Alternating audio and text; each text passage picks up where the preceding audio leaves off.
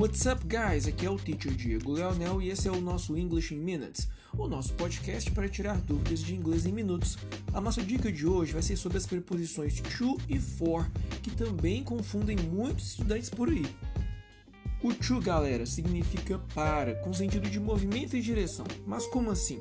Quer dizer que algo está saindo de um lugar e indo para outro. Por exemplo, eu vou para o shopping. I go to the mall.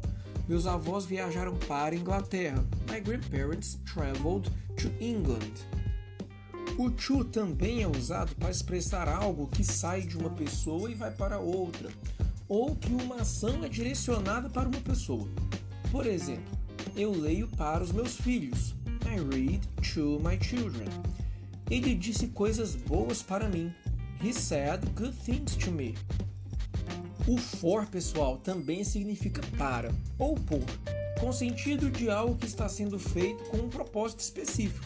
Ou seja, passa a ideia de que você está fazendo algo para alguém ou por alguém no lugar da pessoa. Vamos ver os seguintes exemplos. Eu comprei esse presente para você. I bought this present for you. Eu fiz isso para meus filhos ou pelos meus filhos. I did it for my children. Ele cozinhou comida italiana para mim. He cooked Italian food for me. Vamos analisar melhor então os dois casos. Ela foi para o mercado para mim.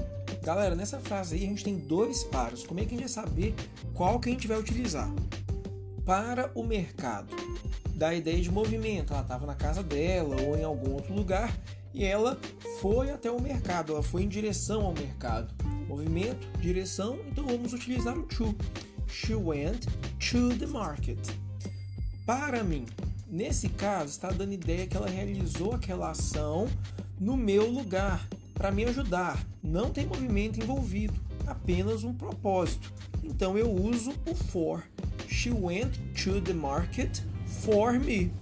Só mais um exemplo, galera, para a gente ter certeza que a gente está entendendo a diferença dessas duas palavrinhas.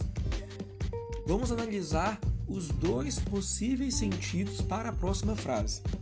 Eu escrevo cartas para meu avô.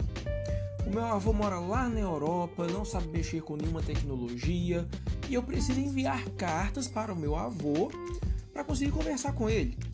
Ou seja, tem um movimento envolvido. A carta sai daqui, sai do Brasil e vai até o meu avô em outro país, movimento e direção. Então a gente vai usar o to. Eu escrevo cartas para meu avô. I write letters to my grandfather. Agora, imagine que o meu avô tem amigos ao redor do mundo. Porém, ele está muito velho, já não consegue escrever mais direito, ele tem muita dificuldade. Então, ele pede para que eu escreva as cartas no lugar dele, para ajudar ele. Nesse caso, o para é com um propósito e não com direção, movimento. Então eu vou fazer o uso do for nesse, nesse exemplo. Eu escrevo cartas para meu avô. I write letters for my grandfather. Me manda sua dúvida também e fique ligado para mais dicas.